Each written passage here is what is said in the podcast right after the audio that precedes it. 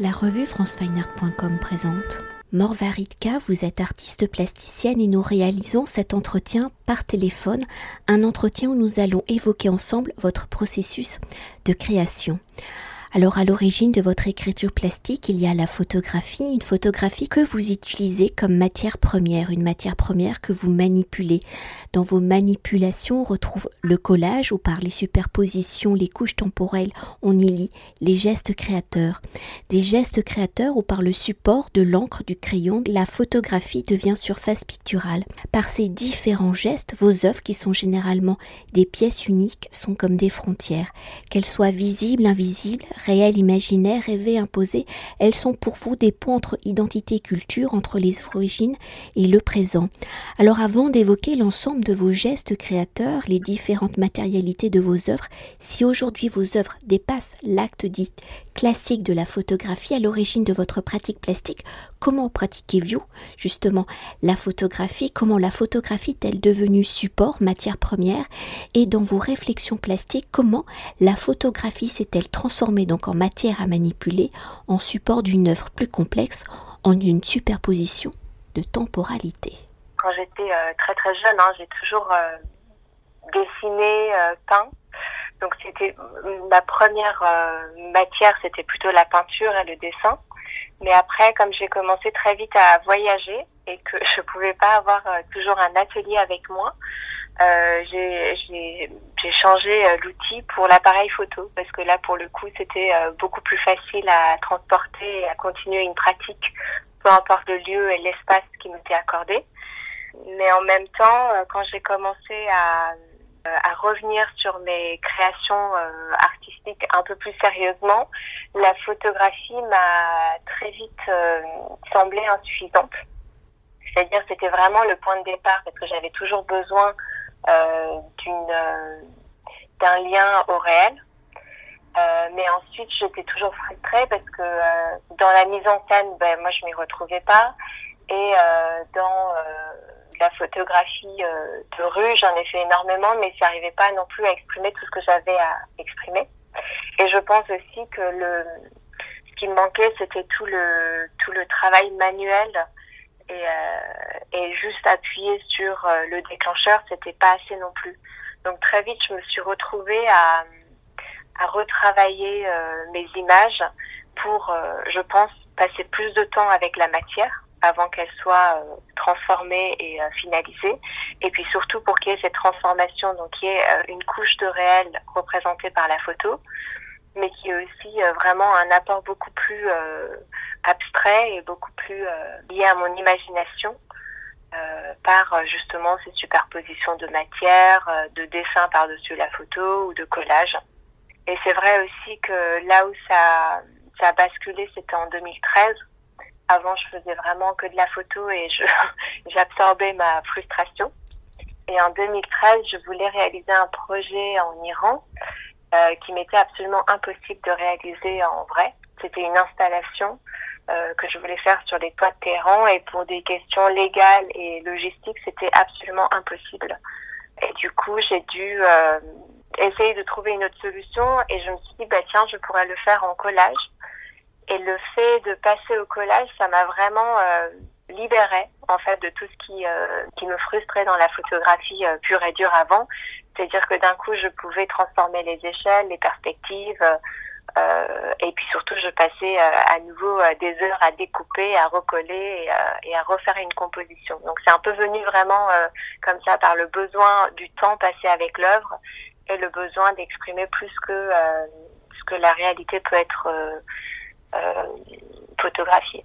Pour continuer d'explorer votre processus de création, si la photographie en est la matière première, l'acte de la performance, de la collaboration, y tiennent également une place importante où certaines de vos séries comme Ecotone de 2019 sont issues, sont les conséquences, le second acte de la performance. Si par vos différents gestes créateurs, la performance y a plusieurs facettes pour évoquer celle menée en collaboration avec des artistes et réalisée en direct avec un public, quelles sont les actions que vous performez, quel y est votre rôle? Et comment la matière de la performance devient-elle ensuite la matière d'une œuvre plastique?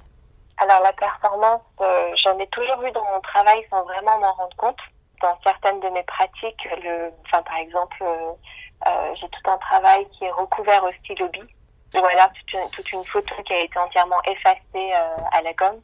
Donc ça, on me l'a fait remarquer, j'avais pas du tout remarqué moi-même, mais on m'a fait remarquer qu'effectivement, euh, dans la production, enfin dans la réalisation des œuvres, c'était quelque chose de très euh, performatif. Après, moi, je le faisais à huis clos dans, dans mon atelier, mais euh, effectivement, il y avait une répétition, il y avait euh, tout un tout un gestuel, tout un enfin un temps qui était pris assez colossal par ces effacements ou ces recouvrements. Et c'est a posteriori qu'on m'a fait réaliser qu'en fait, à plusieurs niveaux dans mon travail, même quand il est fait dans mon atelier, la façon de faire est assez performative. Et euh, on me l'a fait remarquer une fois qu'effectivement, j'avais commencé à, à, collaborer avec euh, des danseurs, notamment surtout deux danseurs, Yuko Kazeki et Sherwood Chan. Et c'est là où j'ai réalisé qu'effectivement, en fait, aussi bien euh, euh, j'aime bien moi passer du temps à la réalisation de l'œuvre, donc tout ce moment de réflexion et de manipulation. Et c'est aussi ça qui me plaît euh, dans les performances que je, je vois ou les, les danses que je vois. Parce qu'il y a tout ce travail euh, vraiment euh, où on assiste à la, création en fait de l'œuvre euh, en vrai et qu'il y a tout ce travail de, réflexion autour et de réalisation physique. Et moi, c'est cette, c'est cette dimension physique en fait qui m'intéressait. Et après, euh, le, fait de faire ces, réalisations, donc euh, aussi bien avec les danseurs qu'avec le public, c'est euh, le rapprochement entre un tirage photo qui est censé ne pas être touché, qui est censé être épinglé sur un mur sans la moindre trace de doigt, ce qui est vraiment toujours la hantise des, des, tirages photos qu'on déplace d'une expo à une autre, qu'on décadre, qu'on enroule, parce qu'au moindre, au moindre pliure ou trace de doigt, en fait, on doit tout retirer et c'est à jeter. Et moi, j'ai toujours eu un problème avec ça. Je trouvais que ça mettait une distance énorme entre euh, l'œuvre et la personne, en plus de, la peur de l'artiste qui manipule ça ou de l'encadreur qui manipule ça. Et puis, je me disais toujours que les photos les plus euh, les plus belles, c'est celles qui avaient vécu au fond des, euh, des portefeuilles ou dans les au fond des sacs et qui avaient vraiment pris la mesure du temps comme ça ou alors les, vieux albums photos avec des photos qui jaunissent euh, ou sur lesquels on a écrit des choses pour se rappeler euh, de la, du lieu et tout. Et donc cette proximité à la photo m'intéressait. Et quand j'ai vu la performance, en fait, quand j'ai rencontré Yuko Kazeki notamment, j'ai vraiment apprécié son univers parce que je voyais énormément de passerelles entre ce qu'elle faisait et ce que je faisais, mais effectivement des pratiques totalement différentes. Et là, on a commencé à réfléchir à comment est-ce qu'on pourrait collaborer ensemble mais en restant dans nos rôles, c'est-à-dire moi en restant euh, plasticienne, avec comme base de travail la photographie, et elle danseur étant euh, changée. Et d'un coup, je me suis dit, bah voilà, moi, ce qui m'intéresserait, c'est qu'on puisse prendre des photos, qu'on puisse les manipuler, et que la photo euh, puisse retrouver cette proximité avec euh, la personne. Et puis en plus, que ça devienne un, un instrument de mesure. Elle prend la mesure finalement, la photo, elle prend la mesure de, euh, de ce temps passé sur scène, euh, de cette manipulation, du corps qui le touche, de toute la sueur par exemple qui atterrit dessus, enfin tout. Et, euh, et derrière, ça ramène à un autre qui moi m'intéresse, qui est que derrière la photo, elle est complètement froissée et pour beaucoup abîmée, donc à jeter. Et là, moi, ce qui m'intéresse, c'est qu'en fait, ben non, c'est un choix, c'est un choix et c'est euh, une perspective. Comment est-ce qu'on peut regarder les choses? On peut se dire effectivement qu'une chose abîmée euh, est usée, donc faut, faut changer. Ou alors au contraire, on peut se dire que cette chose a pris la charge de son vécu. Et euh, d'un coup, euh, le tirage qui doit être immaculé absolument avec zéro trace, zéro poussière, ben, dans ma pratique en tout cas, elle peut aussi être euh, sur scène frotter à des corps, frotter au sol, abîmer, et, et en sortir encore plus riche. Même si, euh, selon les, les, protocoles, elle est vraiment pas riche du tout, elle est même euh, très très abîmée. Quoi. Moi, c'est ces notions-là qui m'intéressent. Et justement, pour continuer d'explorer votre processus de création, l'élaboration de votre écriture plastique, une notion y est récurrente, très importante, c'est la frontière, la ligne, une ligne qui se dessine sur la surface photographique. Alors pour Codeless, de 2017, la couleur or vient souligner, rehausser ce qui est, ce qui semble invisible. Pour Once Upon Time de 2017 également, l'encre par Bifur Ashur, vous l'avez évoqué, vient recouvrir l'intégralité de la couche photographique et on a déjà parlé pour Ecotone de 2019, le fil d'or qui vient cerner le collage devient frontière. À la fois, il délimite et il unifie les différents fragments. Alors pour vous, quelle est justement la symbolique de la frontière dans vos œuvres à travers vos gestes picturaux? Quelles sont les différentes identités de la frontière, de la ligne? Comment ces frontières justement se matérialisent-elles? Alors la frontière, je, pense aussi que c'est pareil, c'est quelque chose qui a... Enfin, j'ai pas décidé consciemment de travailler sur la frontière. Moi, j'ai travaillé pendant de nombreuses années et après, j'ai regardé euh, ce que j'avais produit et j'ai essayé de comprendre euh, les, les, euh, les, points communs et j'ai vu que cette frontière, effectivement, elle était, euh, elle était vraiment là. Donc c'est pas c'est pas une décision, c'est vraiment quelque chose qui est qui est venu de façon totalement intuitive et même inconsciente que j'ai ensuite conscientisé s'il fallait l'expliquer, je pense que ça, ça vient de, de ma nationalité, du fait d'être iranienne. Je pense qu'en Iran, euh, c'est un pays qui est très complexe, euh, encore plus aujourd'hui. Donc il y a énormément de frontières invisibles, des frontières qui bougent et qu'il faut euh, faire avec et qu'il faut s'adapter. Et en fait, du coup, je pense que j'ai un peu baigné là-dedans sans même m'en rendre compte.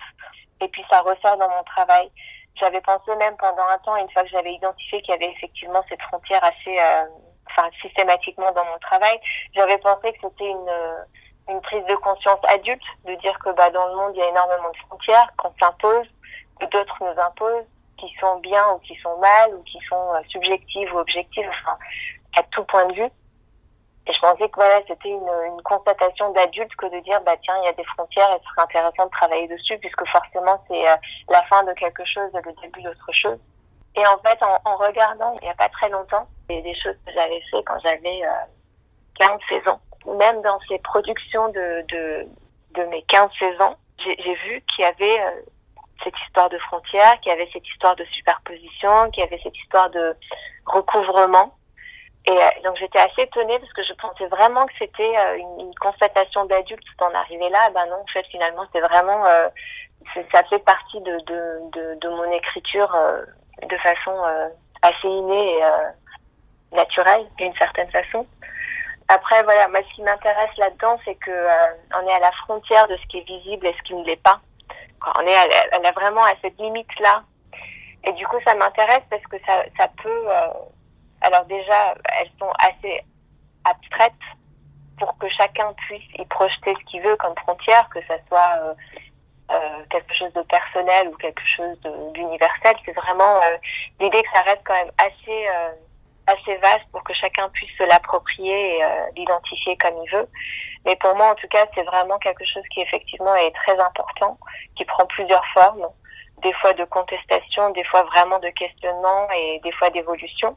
Mais effectivement, c'est toujours là et puis ça se, ça se matérialise ou pas par moment par cette ligne et c'est vrai que quand j'avais fait le travail euh, Once Upon a Time, donc a du recouvrement photographique par un stylo bille pendant des kilomètres et des kilomètres et des heures et des heures de recouvrement, effectivement, il y a ce trait, ce fil euh, qui est tissé par-dessus la photo.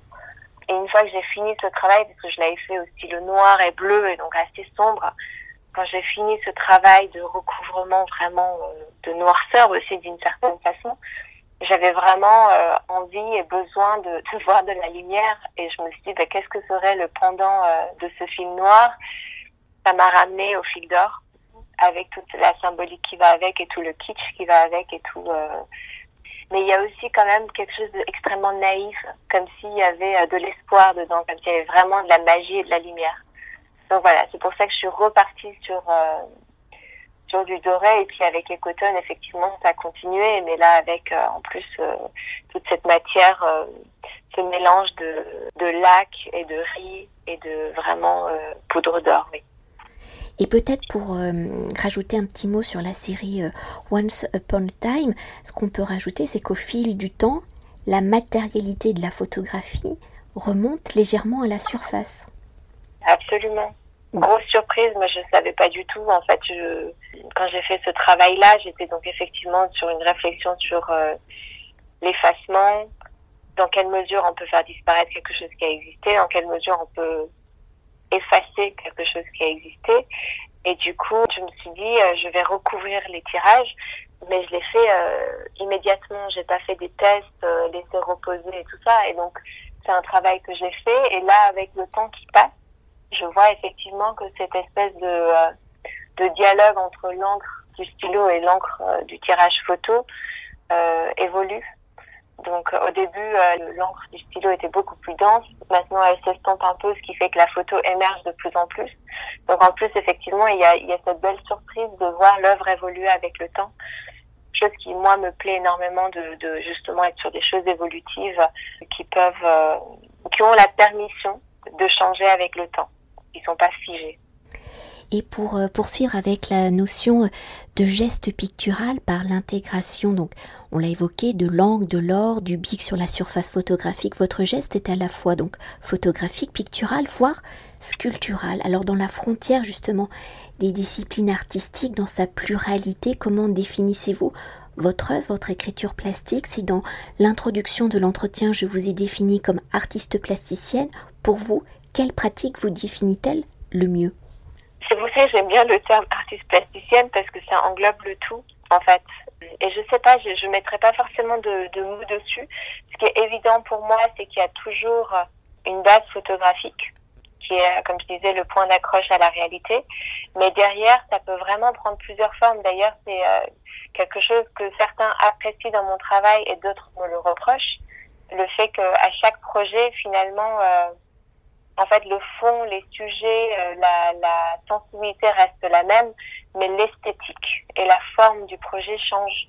Et donc, j'ai pas une patte visuelle qui est qui est systématique ou qui est très clair d'un projet à l'autre. Moi, c'est, je, je, je m'étais même pas posé la, enfin, ça m'était même pas venu à l'idée d'avoir une continuité euh, beaucoup plus claire. Moi, c'est je prends un projet, j'ai quelque chose à exprimer et j'essaie de voir quelle est la, la façon la plus juste de l'exprimer. Et effectivement, ça peut prendre plusieurs formes. Ça peut être de la performance, comme ça peut être euh, euh, du dessin, de la peinture sur photo.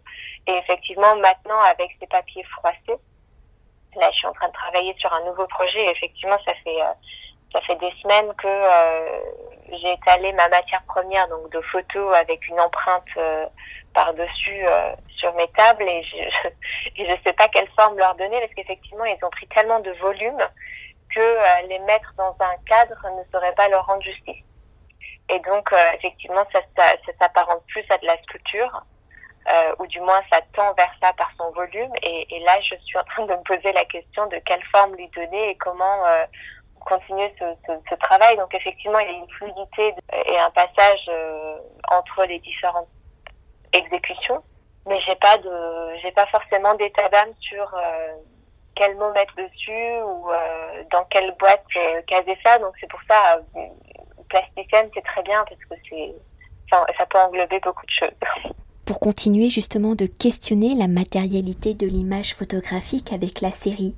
Vous venez peut-être un peu de l'évoquer, Yoko Moon de 2020, qui est donc en cours euh, de travail au regard de la série Ecotone. Vous inversez ici le processus, la performance vient le clôturer avec Yoko Moon. Donc la photographie est toujours évolutive, mais elle devient l'empreinte, la mémoire physique d'un temps de vie où par les manipulations, les plis, les déchirures, la photographie devient sculpturale. Alors si par définition la photographie est une mémoire écrite par la lumière, ici une seconde mémoire vient s'écrire dans la matérialité même du support papier ou comme un livre, par les signes physiques, la photographie devient l'écriture des gestes du quotidien. Alors comment est née cette série? Dans l'évolution de votre pratique, quelles ont été vos réflexions pour questionner la matérialité d'une même image à travers les actions du quotidien, une même image multipliée par le nombre de jours performés et dans sa finalité, comment se matérialise la série? Toute cette histoire de la photo manipulée qui prend l'empreinte, en fait, c'est né avec Ecotone parce que sur Ecotone, j'étais en train de travailler sur cette notion de cassure et sublimation de cassure et euh, sur euh, la pratique euh, du kintsugi, donc qui est cette cette pratique japonaise de réparation de céramique avec des couches de de, de lac et d'or qui viennent sublimer la, la, la, la cassure qui est sur un objet.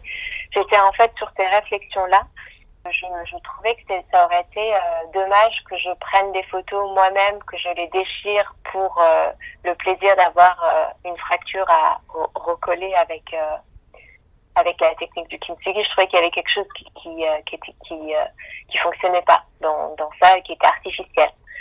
Et donc du coup, c'est là où je me suis dit, bah, ce serait intéressant de faire une performance avec cette matière photographique sans savoir ce qui va lui arriver. C'est-à-dire, euh, donc quand on a commencé à travailler avec euh, Yuko et Sherwood, donc on avait cette matière photographique sur scène, euh, mais moi j'avais aucune garantie que euh, derrière euh, il y ait des choses récupérables, mais par contre je m'étais mis comme principe, quoi qu'il advienne, j'accepterai ces, ces castures photographiques et je, je, je, me devrais de faire quelque chose avec, qui était qui a donné Cotton.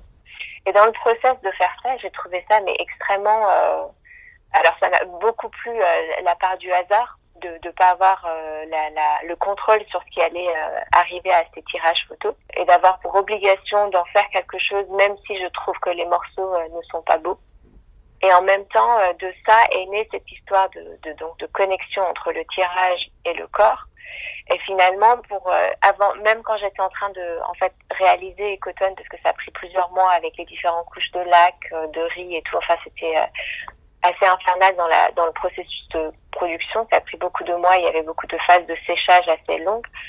Et pendant que je faisais ça, j'étais déjà en train de penser au projet d'après. Et je me disais, en fait, voilà, pour le projet d'après, c'est plus sur cette histoire de cassure, c'est plus sur une technique, cet outil disciplinarité entre euh, l'artisanat, euh, la photographie, la performance et tout ça, mais je veux vraiment euh, creuser un peu plus cette notion d'empreinte. Et c'est là où j'ai pensé à demander à Yuko de porter contre son corps du matin au soir un tirage photo et ça pendant tout un cycle lunaire, donc 30 jours. Donc je lui ai envoyé un paquet, elle habite à Berlin, donc je lui ai envoyé un paquet avec 30 tirages et chaque jour elle mettait un tirage contre son corps et le soir, elle le retirait et le lendemain, elle prenait un nouveau tirage. Et c'était assez assez drôle parce qu'au début, donc, elle a accepté euh, très vite et après, elle a réalisé que c'était euh, extrêmement pénible. En plus, c'était en il faisait assez chaud les mois où, le mois où elle a porté ça. Et, euh, et à la fin, quand ça s'est fini, elle était presque déçue de plus l'avoir parce qu'elle s'était au final habituée à, à ce rituel quotidien. Mais ce que moi j'ai trouvé très très intéressant dans cette recherche finalement, c'était que en fait la, la, photo prenait la mesure de ses jours et la géographie en fait de son de ses mouvements. Euh, il y avait des jours où elle avait des performances. D'ailleurs, quand on regarde euh, donc de ces de ces 30 tirages, moi j'ai fait 14 compositions. 14 parce qu'il y a des compositions où il y a plusieurs photos, donc plusieurs jours qui sont euh, mêlés.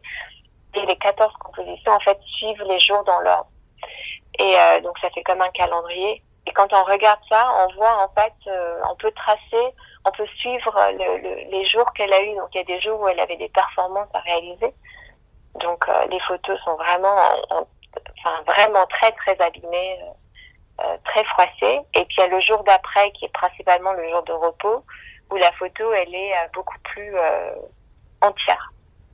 Donc je trouvais ça assez intéressant. Et effectivement en fait dans mes projets ça vient toujours celui que je fais donne initie la, la prochaine. J'ai jamais je sais jamais vraiment en amont euh, comment ça évolue. Mais là, c'est vrai que c'est Ecotone qui m'a donné cette idée d'empreinte que j'ai utilisée dans Yukomoon et que je suis en train d'utiliser dans le prochain, euh, qui est le travail qui, qui, qui, reste sur les tables depuis quelque temps, euh, qui s'appellera Beautiful Darkness, dont euh, une partie est également performative, qui est une performance qu'on a fait avec Yuko euh, et Sherwood au 104 dans le dans, dans le cadre de la semaine de lancement de euh, circulation cette année 2020 mais qui était qui tombait en fait la veille de, du confinement. Donc on l'a réalisé mais à, sans public. Mais nous on a quand même fait le travail. Et donc moi j'ai quand même récupéré les tirages dont j'avais besoin. Et qui là est un travail euh, où en fait je passe de l'empreinte physique à aussi l'empreinte d'objets puisque là, il y a, euh, il y a aussi euh, tout un travail qui est fait autour des arbres et l'empreinte des arbres sur les tirages photos. Donc c'est à chaque fois euh, comme ça que ça intervient. Et là, j'imagine que le projet d'après celui-là va utiliser le, le, charbon, parce que là, dans ce travail qui est en cours, donc j'utilise le charbon de, des arbres brûlés. Et, et j'aime beaucoup du coup cette noirceur du, du charbon et, la, la, texture du charbon. Donc j'imagine que dans le projet d'après, il y aura du charbon. Donc voilà, ça évolue un peu comme ça en fait. Et pour poursuivre, et c'est peut-être parce que j'ai découvert votre travail euh, à travers cette série, mais peut-on revenir justement à Ecotone et plus particulièrement, vous en avez déjà dit quelques mots, à ce fil d'or qui cerne les fragments des images pour venir former un objet unique, cette cicatrice dorée issue d'une technique donc ancestrale japonaise, vous l'avez dit, le kenzuki, qui est l'art de réparer les cassures des porcelaines ou des céramiques brisées. Alors par cette blessure réparée, qui en révélant donc la faiblesse, renforcer l'objet, l'objet cassé, peut avoir une nouvelle vie. Alors quelles ont été vos réflexions pour justement transposer cette technique sur vos photographies? Pour vous, quelle est la symbolique justement de ces blessures réparées? Et si cette série est issue d'une performance intitulée justement Cassure sublimée, voyez-vous la matérialité de ces photographies comme le reflet de notre monde, de nos sociétés où l'homme brisé doit réparer peut-être l'homme ou l'homme, par ses gestes détruits, son environnement. Absolument. En fait, justement, j'étais vraiment sur une réflexion sur euh, la cassure parce qu'on l'a tous dans nos parcours, on s'imagine des choses et puis euh, d'un coup, euh, il y a cassure, que ce soit à l'échelle publique, enfin à l'échelle professionnelle plutôt ou personnelle. Donc ça arrive toujours alors qu'on l'a pas prévu. Et, et, ce qui est intéressant, enfin moi ce qui m'interrogeait, c'est qu'est-ce qu'on en fait de, de ces morceaux? Est-ce qu'on met tout sous le tapis et on fait comme si de rien n'était euh, Est-ce qu'on change complètement, on commence à faire autre chose Ou est-ce qu'on euh, assume ces cassures et, euh, et, justement on les met en exergue et on avance avec? Et donc moi j'étais plutôt par rapport à mon vécu, donc qui est, qui est plutôt professionnel. Dans mon cas, c'était plutôt quelque chose de professionnel qui m'a amené à tout ce questionnement autour de la cassure j'avais plutôt envie d'être dans la troisième case où euh, bah, on assume et on l'utilise et on le transforme. Et là-dedans, du coup, j'étais en train de, de me questionner sur bah, quelle technique utiliser pour euh, mieux rendre compte de, de cette histoire-là. Euh, et je me suis rappelé de la technique kintsugi que je connaissais depuis de nombreuses années parce que ma, ma mère fait de la céramique.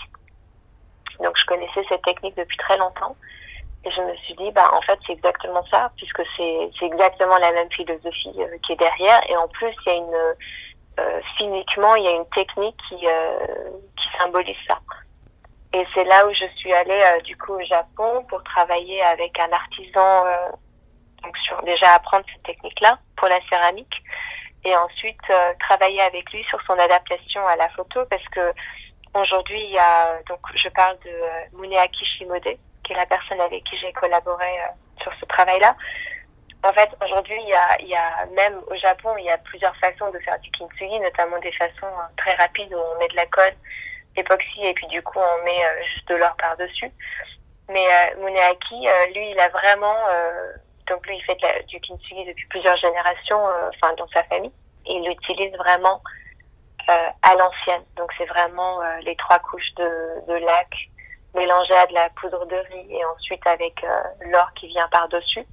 Et donc du coup, ça nous a pris du temps d'adapter ce, cette technique-là au papier photo puisque c'est pas du tout les mêmes, euh, enfin euh, les mêmes textures ou même les mêmes Donc en fait, on n'a pas du tout changé les ingrédients, on a dû juste doser mieux les, les différents produits pour s'assurer que ça, marche, que ça tienne. Et là, c'est pareil, en fait, sur ce travail-là aussi, euh, ça reste évolutif puisqu'on est en train d'utiliser euh, euh, de la laque, donc c'est de la résine d'arbre euh, urushi, donc ça reste quand même des matières naturelles, mais ça n'empêche que ça réagit avec le temps, avec l'air. Donc c'est pareil, sur Ecotone, en fait, il y a tout, le contour doré continue à évoluer avec le temps. Donc ça fait euh, ça fait des petites tâches. Euh, il y a des tâches qui apparaissent, d'autres qui disparaissent. Donc j'aime bien aussi ça continue à évoluer, même si encore une fois ça ramène des choses que beaucoup de personnes pourraient euh, ne pas apprécier parce qu'ils pourraient dire ah mais c'est une tâche, il faut pas de tâche sur une photo, sur une œuvre. Alors qu'en fait moi ça m'intéresse justement, c'est juste la réaction de ces produits entre elles. Nous on le qualifie de tâche et donc de quelque chose qui, dont on ne veut pas mais euh, c'est juste la nature des choses et les choses sont comme ça et même si ça nous plaît pas, bah c'est là et on pourrait au contraire y voir du beau dans cette dimension évolutive, dans cette dimension réaction avec le temps. Donc voilà, donc finalement, euh, même quand je travaille sur cette notion de cassure sublimée en me disant ma cassure est symbolisée par les photos et la sublimation par le doré, ben en fait même le processus amène d'autres nouvelles cassures qui sont ces taches qui n'étaient pas, euh, enfin que je savais qu'elles allaient arriver parce que j'avais laissé reposer pendant euh, un an mes premiers tests. Enfin voilà, ça continue, il y a toujours de l'imprévu et c'est comment est-ce qu'on on prend l'imprévu. Pour moi, c'est vraiment euh, autour de ça, tout ce travail sur la cassure et ses empreintes et ses papiers froissés finalement.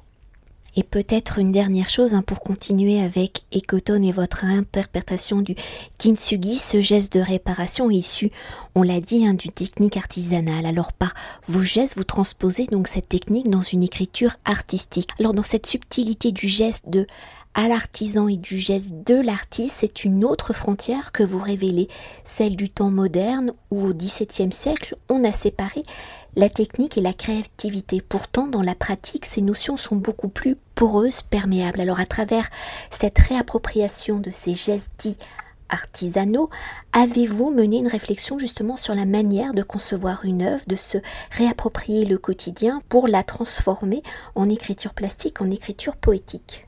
J'ai toujours été hyper admirative des gens qui ont effectivement une technique un savoir-faire extrêmement euh, pointu sur quelque chose. Et je dirais que moi, j'ai pas ça. J'ai pas du tout ça. Donc, c'est quelque chose qui me fascine énormément. Et effectivement, avec le kintsugi, ça m'a permis d'aller euh, chercher euh, cette, ce savoir-faire. Moi, l'apprendre dans une certaine mesure, certainement rien à voir avec la connaissance de, de Muneaki qui fait ça depuis toujours. Mais, mais justement, de faire des ponts de faire des ponts entre euh, ce conceptuel, ces images, ces idées ces storytelling et une réalisation qui est euh, vraiment euh, extrêmement belle, extrêmement recherchée, extrêmement difficile en soi à faire. Et là, effectivement, ça a commencé avec le kintsugi. J'aimerais pouvoir le poursuivre avec d'autres d'autres choses, d'autres techniques pour les prochains projets. Peut-être pour celui-là, justement, qui, qui a du mal à avancer mais en tout cas, oui, moi, c'est quelque chose qui vraiment me fascine. Je, je vois pas d'ailleurs pourquoi on fait. Euh, en fait, on entend souvent, euh, on met souvent l'art euh, au-dessus de l'artisanat. Moi, je je ferai jamais euh, ça. Pour moi, c'est vraiment dans un cas, c'est une idée, c'est une conception, c'est une abstraction, et dans l'autre, c'est au contraire une une physicalité, quelque chose d'extrêmement concret avec une précision, une connaissance parfaite. Et je pense que ces deux-là gagneraient euh, de plus en plus à, fonctionner ensemble. Et c'est vrai que euh, souvent dans les projets artistiques de d'autres artistes euh, qui me plaisent le plus, c'est ça, c'est qu'en fait il y a une passerelle entre les deux qui existe. Donc moi j'aimerais beaucoup pouvoir faire ça de plus en plus et de mettre en valeur l'artisanat du coup réinterprété ou additionné à ma réflexion artistique. Merci beaucoup. Merci à vous. Cet entretien a été réalisé par franceweiner.com.